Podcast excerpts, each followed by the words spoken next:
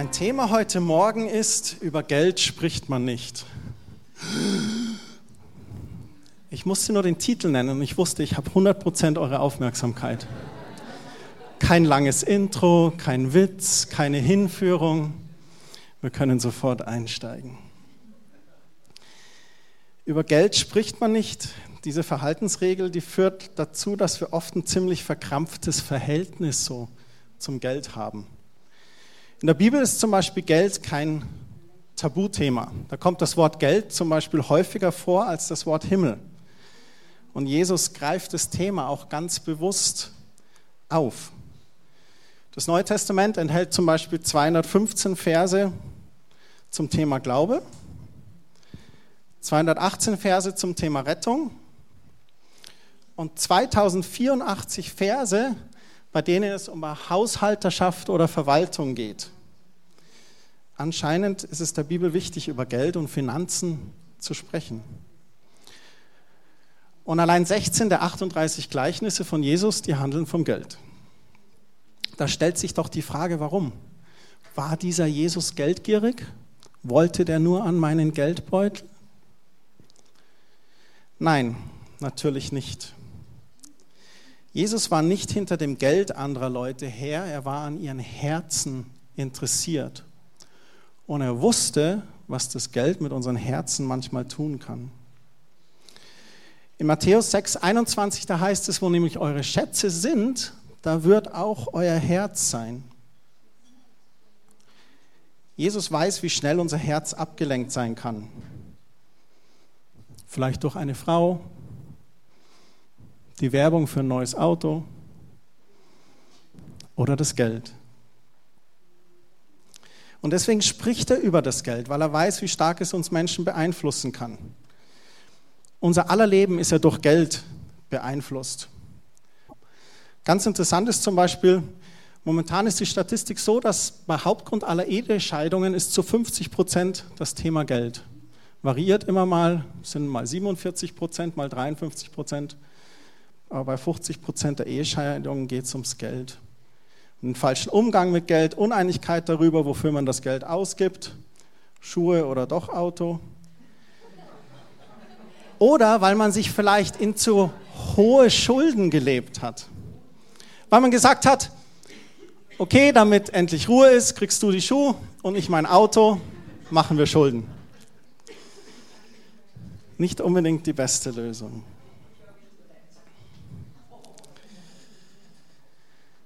Das Geld, der Rechner, die Liste. Und selbst dort, wo viele Menschen Gott vertrauen, dass er sie versorgt, da geht die Rechnung am Monatsende oft nicht auf. Vielleicht ignoriert man biblische Prinzipien über den Umgang mit Geld oder man hat nie gelernt, mit Geld richtig umzugehen. Ich zum Beispiel war persönlich ein Spätzünder. Ich habe immer als Jugendlicher gleich, also das war immer gleich also der Umsatz floss. Ja, also ich war ein guter Steuerzahler.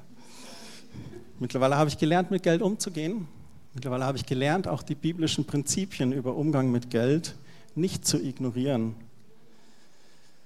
Und ich glaube, es ist deswegen schon wichtig, sich Weisheit aus Gottes Wort über den Umgang mit Geld zu haben. Es gibt so ein paar Prinzipien, die darf man nicht ignorieren wie zum Beispiel die Schwerkraft. Wir stellen uns ja auch nicht auf die Klippe oder hier auf den Balkon und gehen raus und sagen, der Herr hat seinen Engeln befohlen.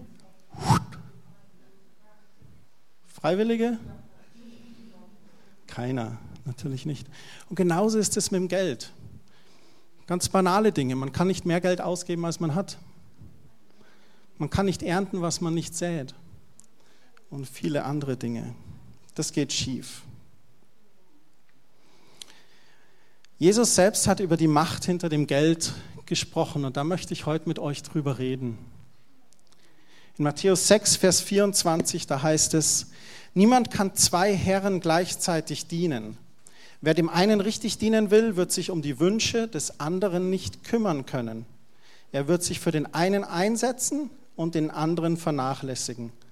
Auch ihr könnt nicht gleichzeitig für Gott und das Geld in manchen Übersetzungen heißt es den Mammon leben.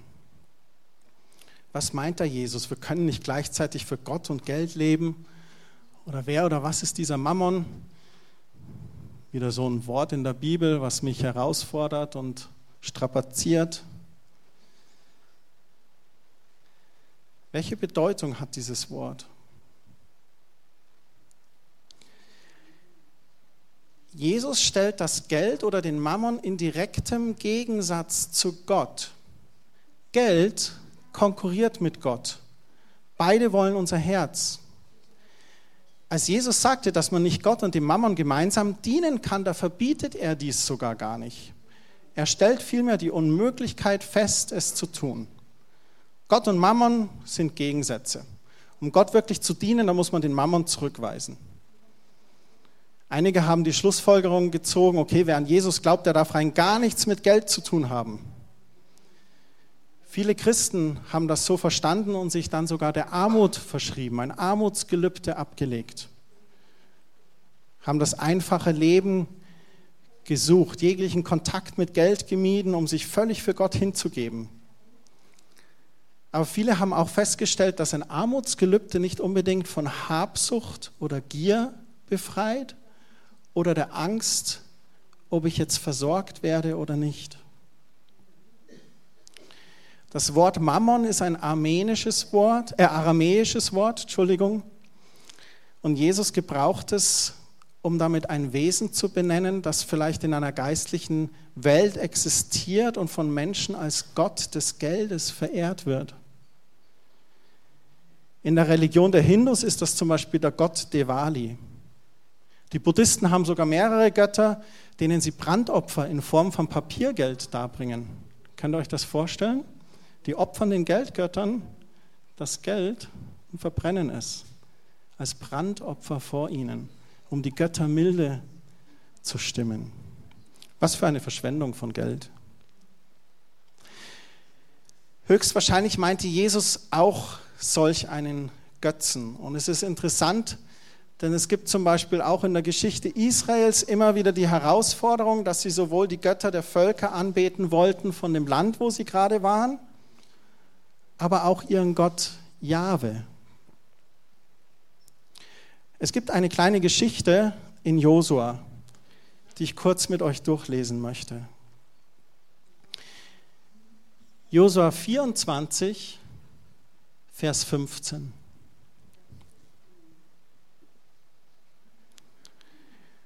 Da spricht Josua zu dem Volk.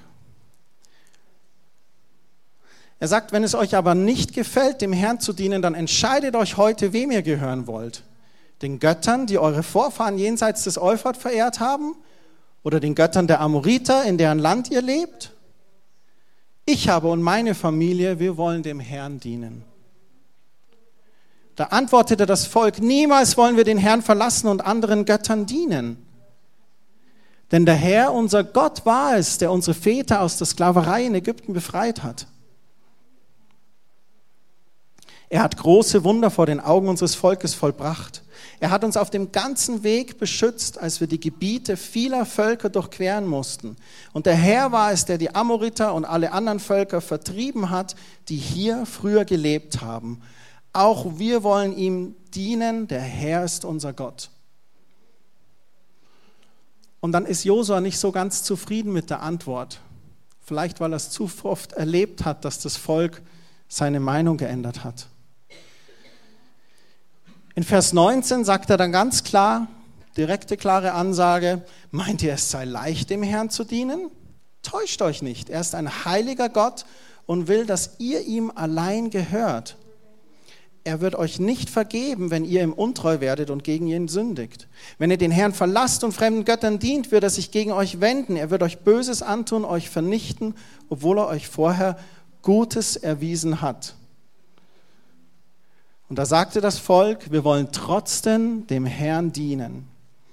Und Josua antwortete, ihr seid Selbstzeugen dafür, dass ihr euch für den Herrn entschieden habt und ihm gehören wollt. Sie riefen, ja, wir sind Zeugen. Und da forderte Josua sie auf, werft alle Götzenfiguren weg, die ihr noch besitzt, wendet euch ganz dem Herrn, dem Gott Israels zu. Und das Volk antwortete, wir wollen dem Herrn, unserem Gott, dienen und auf ihn hören.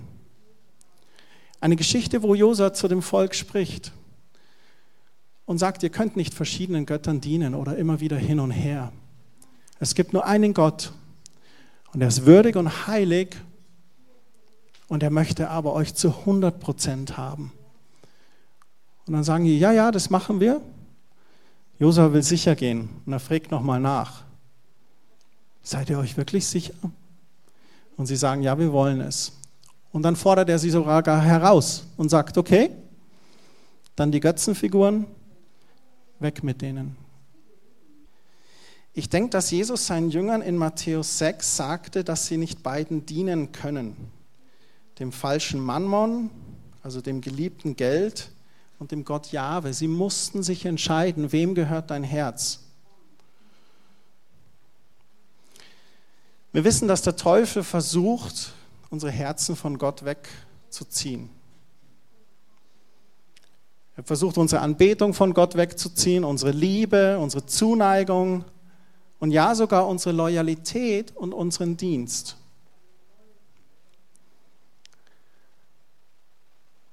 Und dieser Geldgeist, der arbeitet da mit Angst. Er möchte uns Angst geben, in dem Sinne, dass er sagt, ja, aber wenn du nicht genug hast, du musst doch horten. Der Mammon, der liebt es, wenn wir unser Geld für mächtig halten. Und das ist jetzt ein ganz wichtiger Punkt. In Wirklichkeit hat Geld keine Macht. Gott hat die Macht, aber auch der Geist des Mammon, ich sage mal die Liebe zum Geld, die hat Macht. Aber das Geld selbst ist machtlos. Daher ist die wahre Macht, die hinter unseren finanziellen Versorgung steckt, entweder Gott oder der Geist des Mammon. Klammer auf, die Liebe zum Geld, Klammer zu. Je nachdem, wem wir dienen wollen, für wen entscheiden wir uns. Niemand kann zwei Herren gleichzeitig dienen. Auch ihr könnt nicht gleichzeitig für Gott und das Geld leben.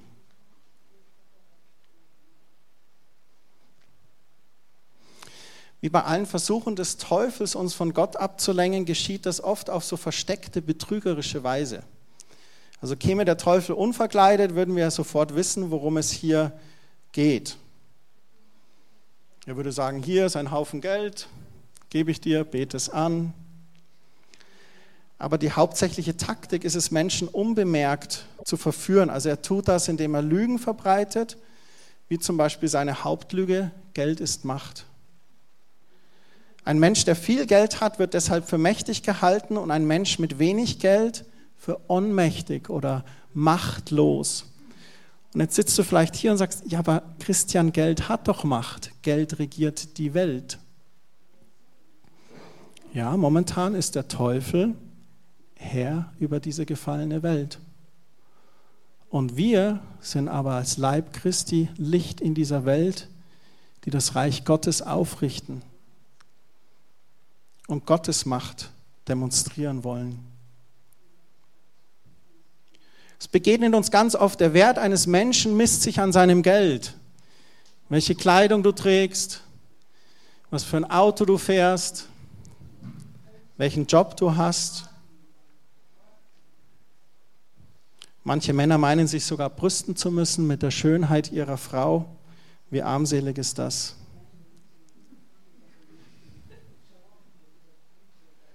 Es ist tatsächlich. Bei vielen Promis und wenn sie dann rumzickt, dann wird geschieden. Dann suchen wir die nächste, die ins Beuteopfer fällt. Aber das ist jetzt ein ganz anderes Thema. Dasselbe gilt auch für die Währung eines Landes. Wenn der Kurs stabil ist, dann halten wir diesen Staat für mächtig. Wenn der Euro zittert, dann uh.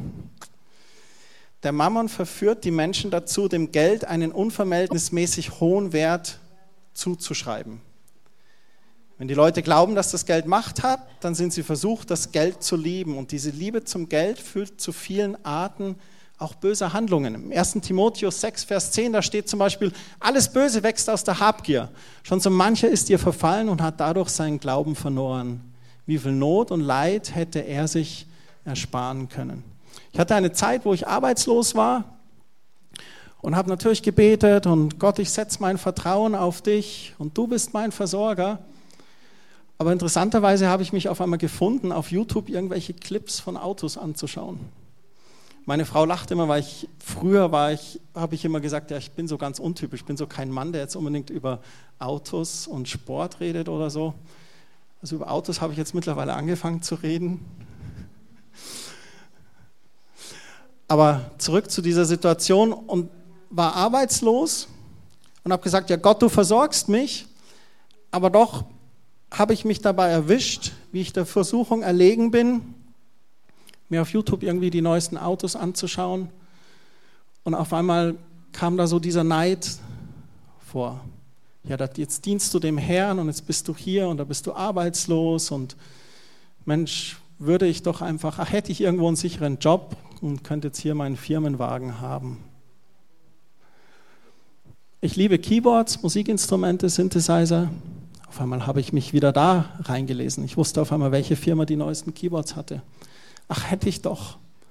Und Herr, nur für dich, weil hätte ich das bei den Joyful Gospel Singers beim Weihnachtskonzert, der klingt richtig gut, das wäre ein toller Segen. Ach, hätte ich doch. Dabei habe ich ein Klavier. Das seit zehn Jahren, also das nicht, aber. Und es tut super Dienste bei den Joyful Gospel Singers. Ich bin teilweise ihm auf dem Leim gegangen, dem Herrn der Welt, und habe gedacht, ich brauche das. Es ist notwendig. Und habe Buße getan. Und habe angefangen zu danken und sagen, Gott, ich danke dir. Ich danke dir für das Haus, in dem wir leben dürfen. Ich danke dir für das Auto, das wir haben, auch wenn es unter 200 PS hat. Ich danke dir für das Klavier, das ich habe. Und habe eine ganz andere Herzenshaltung bekommen und aus dieser Dankbarkeit heraus Gott die Ehre gegeben und gesehen, er ist der Versorger. Wenn wir der Lüge glauben, dass Geld Macht hat, dann lassen wir auch zu, dass unsere Entscheidungen im Leben durch das Geld getroffen werden und nicht durch Gott. Wir fangen an, den Mangel von Geld zu fürchten. Und eine logische Folge dieser Annahme ist dann folgende Lüge. Die Quelle meiner Versorgung ist mein Arbeitgeber oder mein Ehepartner, meine Geldanlagen oder irgendein anderer Kanal, durch den mir Geld zufließt. Die Wahrheit ist aber, dass Gott die Macht hat, dass er allein die Quelle meiner Versorgung ist. Er ist derjenige, der mich versorgt. Er ist der gute Hirte, der mich auf grünen Auen weidet und zu frischen Wassern führt. Ich habe zwei Fragen für euch. Die erste Frage, wozu arbeitest du? Die meisten antworten wahrscheinlich, naja, um Geld zu verdienen. Bräuchte ich kein Geld, würde ich nicht arbeiten. Ich arbeite, weil ich darin meine Berufung leben kann und ich liebe es. Wir gehen gerade in der Jugend durch eine Reihe, wo wir unsere Berufung entdecken wollen, diesen Herbst. Und ich finde es so klasse, wenn man einem Jugendlichen schon beibringen darf, seine Berufung zu leben, statt nur in die Arbeit zu gehen, um Geld zu verdienen. Wenn du nur arbeitest, um Geld zu verdienen, dann steckt darin die Gefahr, dass das Geld zu unserem Herrn wird. Aber eigentlich sollte das Geld unser Diener sein. Es ist doch Mittel zum Zweck. Gott versorgt uns damit, dass wir Rechnungen begleichen können, Dinge am Leben erhalten. Die zweite Frage ist, wer ist deine Quelle?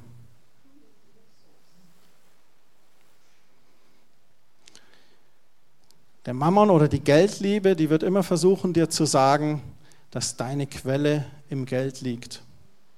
Und der Kanal, wie du ans Geld kommst, das ist deine eigentliche Quelle. Dein Arbeitgeber, wenn du Hausfrau bist, vielleicht dein Ehepartner.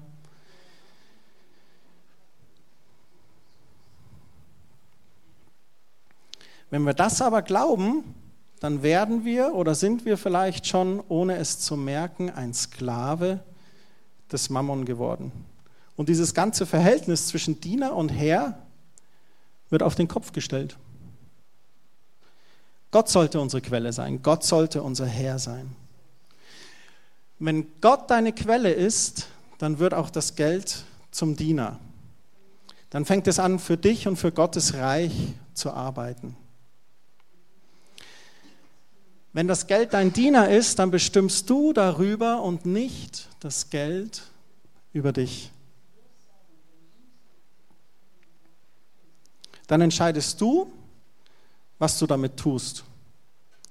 Und du wirst immer wissen, wo es gerade ist. Wenn aber Geld deine Quelle ist, dann wirst du zum Sklaven des Geldes. Wenn Gott meine Quelle ist, dann ist mein Arbeitgeber, meine Geldanlage, mein Konto oder mein Ehepartner nur der Kanal, durch den mir die momentane Versorgung zufließt. Wenn ich dann zum Beispiel meine Anstellung verliere und arbeitslos werde oder die Wirtschaft auf eine Rezession zusteuert oder wenn die Umsätze ausbleiben oder irgendetwas passiert, dann brauche ich keine panische Angst zu haben, nicht mehr versorgt zu werden. Denn Gott ist meine Quelle. Und er ist immer derselbe. Er verändert sich nicht.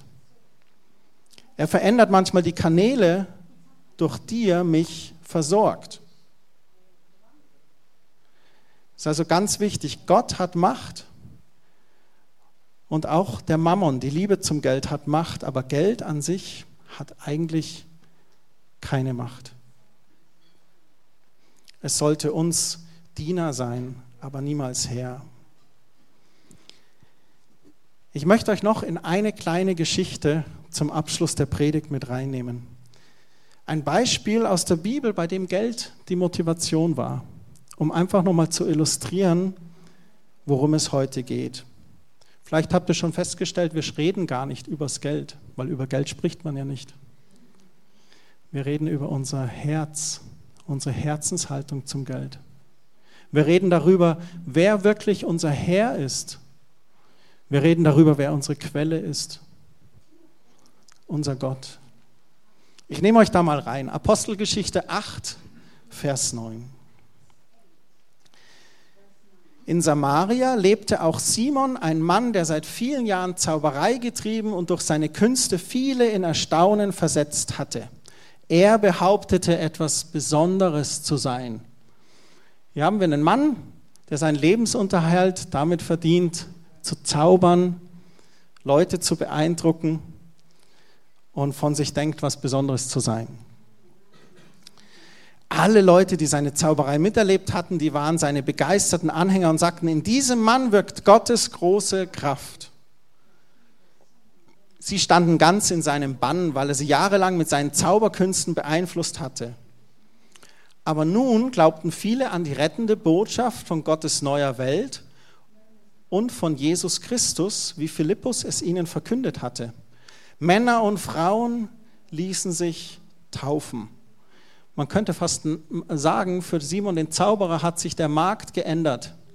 Da war auf einmal Konkurrenz. Ein Gott, der tatsächlich Wunder tut. So Männer und Frauen ließen sich taufen, unter ihnen auch der Zauberer Simon. Und nach seiner Taufe begleitete er Philippus überall hin und sah dabei voller Staunen die großen Zeichen und Wunder, die geschahen. Also wir sehen hier, dass Simon anfing auch an Jesus zu glauben, ließ sich sogar gleich taufen und es war sein Wunsch, Jesus nachzufolgen. Und er begann mit Philippus unterwegs zu sein. Und dann kam es zu einer Prüfung.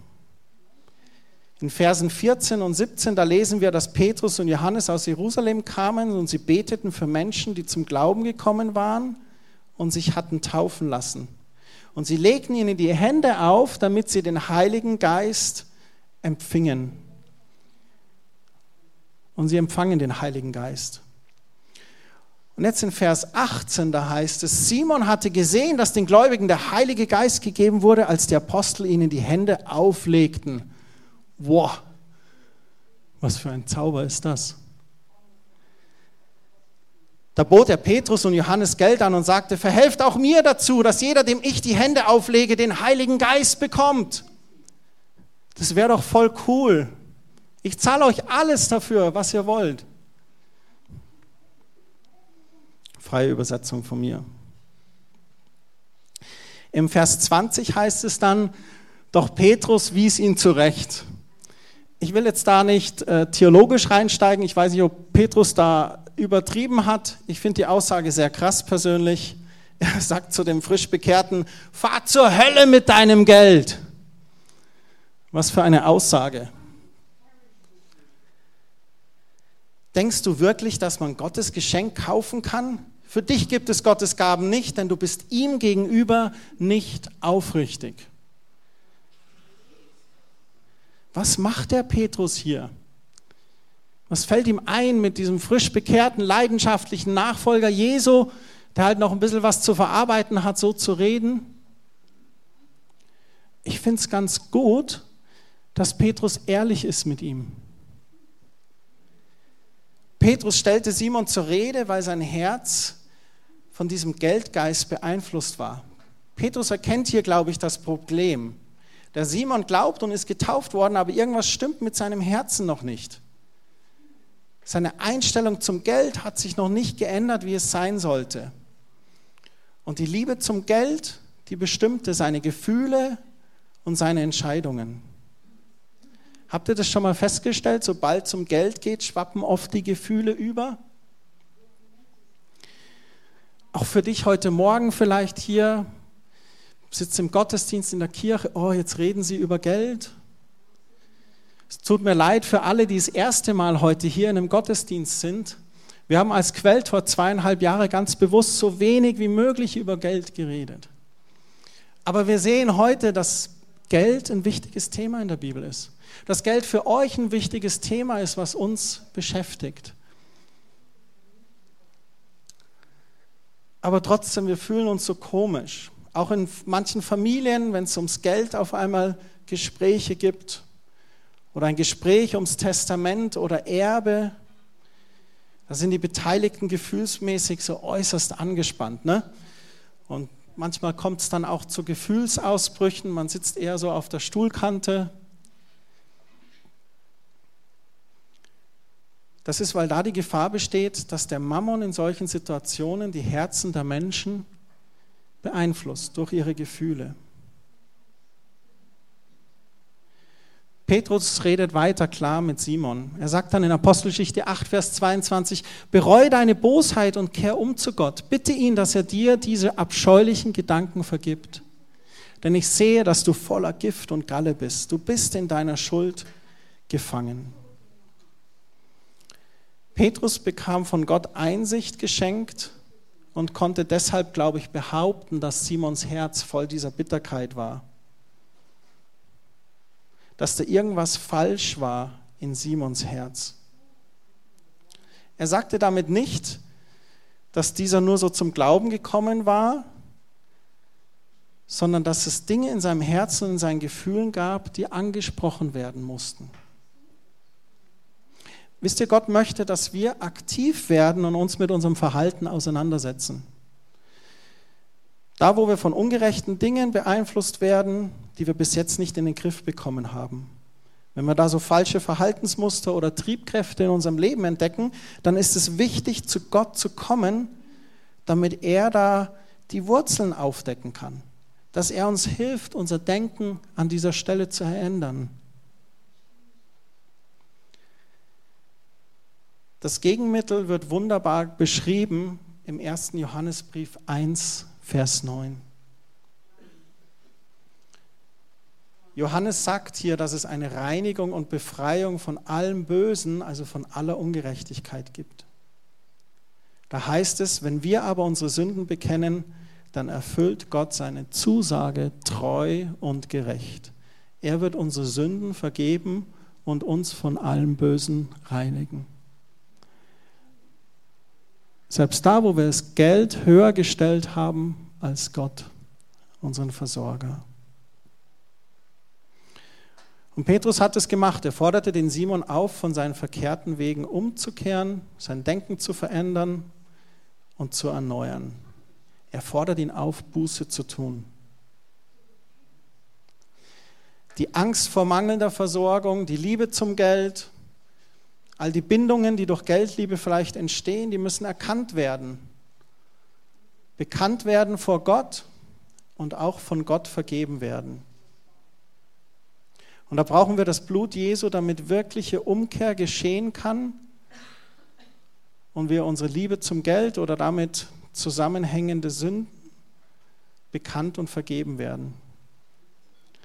Und die Folge davon, das ist so genial bei Gott. Die Folge davon ist, wir erfahren wahre Freiheit vom Geist des Mammon, der sonst bindet. Wir haben über das Geld geredet, klar, aber eigentlich haben wir über unser Herz geredet. Und es ist wichtig zu wissen, wem gehört dein Herz.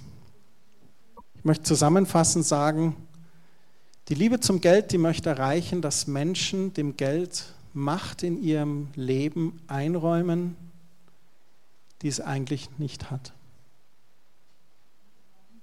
Er möchte erreichen, dass das Geld zur Quelle des eigenen Wohlbefindens wird.